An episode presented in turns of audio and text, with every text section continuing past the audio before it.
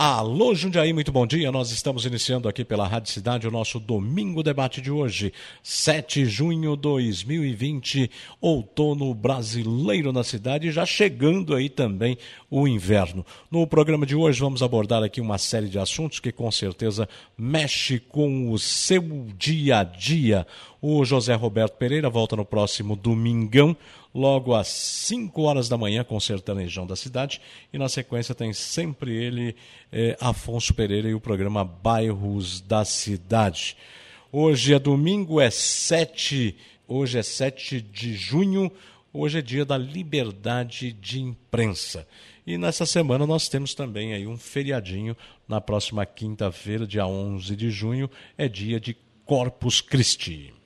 Bom, estou recebendo aqui no nosso programa, através de um contato telefônico na manhã desse domingo, hoje dia 7, como eu disse aí, hoje dia da liberdade de imprensa, é verdade, dia da liberdade de imprensa, no dia de hoje.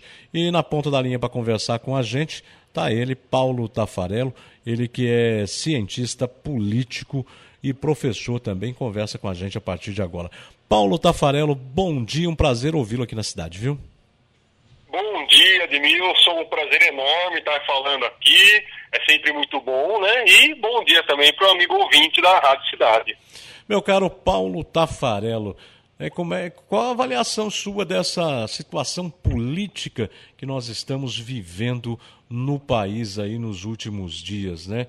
É, a gente percebe que nas fake news né, tem gente né? Por exemplo, a Sarah Winter lá, ela diz o seguinte, que não vai, ela usou esse termo aqui, ó, não vou bosta nenhuma dar depoimento para a Polícia Federal. É, como é que os cientistas políticos, como é que é, vocês veem uma situação dessa no nosso país? Olha, Edmilson, eu, é uma situação muito complicada, muito complexa, né? É impressionante, né? Nós estamos no ano de 2020, certo? É isso, sim, né? Sim, acho que é. É isso mesmo. Segundo o calendário gregoriano, sim. que às vezes eu confundo, parece que a gente está vendo outra época. Porque assim, hoje a gente está debatendo de maneira séria algo chamado golpe de Estado, né? Que é uma coisa que, que, acho que a última vez que foi debatido isso de maneira relativamente mais séria aqui no Brasil foi na década de 80, né? Com a morte do Tancredo, e aí quem ia assumir, o Sainei, ia continuar os militares, lembra disso, Ademir? Lembro, lembro, lembro sim. E, e, hoje, né, esse assunto, você debater coisas relacionadas a golpe de Estado, continua na pauta, né? Voltou para a pauta, falo, às vezes parece que está voltando para a década de 80, 70, 60, né? E para discutir isso, a gente tem que debater um pouco sobre, a, sobre as questões políticas que envolvem todos esses temas, né? E assim, hoje é o Dia da Liberdade de Imprensa, é uma data muito simbólica, né? Porque, na verdade, a gente está fazendo uma salada danada? Né, aqui no Brasil, onde a gente está confundindo liberdade de expressão com mentiras, né? E isso é o que as fake news demonstram. Né? Que uma coisa, né, Denilson, é quando você expressa toda a sua opinião sobre determinado assunto, não é verdade? Isso é o que nós fazemos diariamente, inclusive aqui na Rádio Cidade, né? Outra coisa é quando você difama, quando você mente de maneira provocativa e de propósito, né? Isso já é crime, né? Então, é, nós vivemos um período aqui no Brasil muito, mas muito complicado, né, Edilson? É fato. É, uma outra situação, e essas. Ó, seu Galo tá cantando agora, hein? É, seu Galo acorda tarde aí, por isso que você se perde no tempo.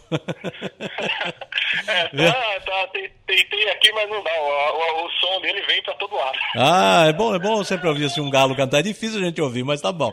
Viu? É, uma outra questão que eu quero colocar pro, pro Paulo Tafarello é a seguinte: essas manifestações que nós estamos vendo aí no Brasil, pessoas mascaradas na porta do, do, do, do Supremo Tribunal Federal, com tochas na noite, é, todo dia agora tem manifestação, não tem mais hora, não tem mais dia.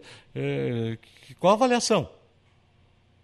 Então, é, é, muito sério, né? É um, é um, atentado à democracia, né? Então, eu, eu, eu, voltei ali na década de 80, 60, para debater a questão relacionada a golpe de Estado, que infelizmente nós temos que debater isso sim, que é muito sério, né? Nós temos ali, por exemplo, o filho do presidente, há pouco tempo atrás, numa rede social falando categoricamente que chega, né? Está na hora de mudar alguma coisa relacionada ao STF. Nós vimos uma entrevista do presidente Jair Bolsonaro, por exemplo, ali na, na, na porta, né? Da, é, da esplanada, soltando inclusive um, palavrão, lembra disso? Ele falou acabou lembra, e soltou um palavrão, soltou um palavrão para a imprensa, ou seja, né? É, nós temos que debater porque tem uma confusão muito grande hoje aí na imprensa e tal, aquilo que eu falei, na imprensa não, né? As pessoas, né? Confundindo liberdade de expressão com mentiras, com fake news. Porque assim, é, toda a estética dessa, por exemplo, esse grupo específico da Sarah Winter que você citou, aquele chamado grupo 300, né? Toda a estética daquela daquela manifestação, toda a estética desse grupo é, é, uma estética já utilizada, por exemplo, por grupos supremacistas brancos estadunidenses, né? como a Ku Klux Klan lá, que há muito tempo né, terroriza, e recentemente né, aquela utilização de tochas, de bandeiras, etc., de, de máscaras, remetem a essa estética. Né? Então, isso tem que ser debatido sim, né, Adilson, porque é, é, é, tudo aquilo que tem de mais deplorável na alma humana, eu considero, né? Nós voltarmos com esses temas, principalmente num país como o Brasil. E assim, é, eu até vou citar aqui rapidamente, se você permitir, né? Que existem aí estéticas muito semelhantes com o nazifascismo. Né, Dino? Não sei se você concorda com isso. Ah, sim, sem dúvida nenhuma. Por exemplo, eu vou, eu vou citar aqui o Michael Mann, é um, é um sociólogo estadunidense. Ele, por exemplo, ele fala, o fascismo tem basicamente cinco princípios fundamentais. Eu vou trazer um autor estadunidense para a gente também falar que a gente é comunista, porque todo mundo virou comunista hoje em dia, né, Dino? É, se você está Rússia, Cuba, você está na roça, hein? É, então. É, e aí quem é comunista fica até chateado com algumas pessoas são taxadas de comunistas. Né? Mas vamos lá, por exemplo, ó, o fascismo, o que, que ele, ele, ele exacerba o nacionalismo, né? tem um patriotismo exacerbado. Aqui na América Latina, a gente vê muito isso, por exemplo, no discurso do Bolsonaro, mesmo que seja um patriotismo que a gente, se for ver mais a fundo, né? Numa política extremamente liberal, né, de vendas dos nossos, das nossas empresas, é um patriotismo até a página 2. Mas eles usam esses símbolos, né, da bandeira, da camisa da seleção brasileira, certo? O estatismo é uma característica do fascismo, é um Estado forte, paramentado, soberano. A transcendência, ou seja, essa ideia do líder, né, em, naquele discurso meio místico, né, a ideia de que o líder tem sempre razão, né, chamamos o Bolsonaro de mito a todo momento, certo? Os, os expurgos, ou seja, o uso da violência e não necessariamente da razão pelos apoiadores, né? É só nós analisarmos. Essas manifestações, eles utilizam da razão ou a todo momento utilizam da ameaça. Eu me lembro, há pouco tempo atrás, por exemplo, né, de grupos de apoiadores do presidente agredindo enfermeiros. Lembra disso, Edmilson? Lembro também. Bem claro. E outra característica e outra característica é o paramilitarismo, ou seja, né, o exército extremamente operante e influente dentro do Estado. Então, essas são as características gerais do fascismo. E a diferença do fascismo para o nazismo está em relação ao discurso com as minorias. Né? No nazismo isso é mais forte, né? o discurso de opressão às minorias, mas isso também esteve presente no fascismo, principalmente quando essas duas correntes ideológicas, né, é, digamos assim, uma apoiou a outra ali na Segunda Guerra Mundial. Por que, que eu estou dizendo isso, Adnilson? Para nós prestarmos atenção que o que o que está por trás dos discursos, né? o que está por trás dessas manifestações. Porque quando eu defendo né, o fim do STF, o, o, fim da Câmara, o fim do Senado, o fim do Poder Legislativo, o fim do Poder Judiciário, eu estou defendendo, na verdade, um Estado totalitário. Eu estou defendendo alguém que pensa no quê? Na unificação desses poderes em torno de um só indivíduo. Isso é muito grave. E nós debatemos isso no Brasil em pleno 2020, Edmilson. É, é de uma tristeza enorme para quem gosta de estudar ciência política, ou para quem nem, nem precisa estudar, para quem gosta de política. Né? Porque no Brasil nós até já debatemos isso lá para trás, né, Edmilson, se você lembra, a gente joga a memória política para debaixo do tapete e finge que nada aconteceu. Se a gente pegar a época da ditadura militar, foi um período em que os três poderes estavam concentrados nas Forças Armadas, correto? Perfeitamente. Só que o que, que acontece? A gente esquece. Veio o período ali da anistia no final da década de 70 e 80, que nós jogamos para debaixo do tapete, nós não alimentamos a memória desse período. E hoje nós sofremos a consequência de um povo sem memória política. Né?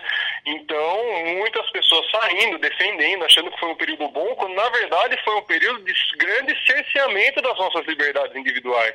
Então chega a ser extremamente contraditório, né? As pessoas estão na rua aí defendendo uma pseudo-liberdade de, de, expressão, né? É isso que eu estou ouvindo aí para quem defende as fake news, mas por outro lado, defendendo um regime que cerceia a liberdade. Então, é, esses temas, essas manifestações, é muito mais sério do que parece, na minha opinião. E é muito mais sério ainda porque quem orquestra, quem organiza essas manifestações é o próprio presidente da República, a todo momento, quando ele apoia, quando seus filhos instigam a população a manifestar contra os poderes da República. É, eu acho muito sério, Edmilson. Que você tenha aí um excelente domingo e uma ótima semana e fala pro seu galo que ele tá muito vagabundo, viu?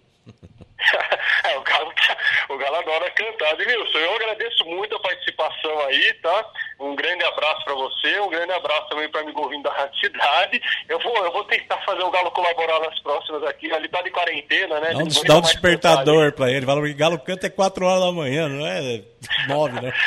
Ó, Edmilson, é pro domingo de manhã, é pra população acordar feliz, ouvindo o Galo cantar, né? Há esperança no ar ainda, não é verdade? É fato. Um abraço.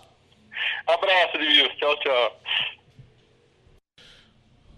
Ouvinte Cidade, um novo surto de ebola foi declarado aí no início da semana na República Democrática do Congo, informou a Organização Mundial de Saúde. Segundo o governo, seis casos da doença, que incluem quatro mortes, já foram detectados. Os novos casos estão ocorrendo aí em Mibandaka, né, na província de Equateur, o país que fica no centro da África também enfrenta a pandemia de Covid-19 e o maior surto de sarampo do mundo. Outro surto de ebola anterior está em fase final no leste do país, segundo aí a Organização Mundial da Saúde.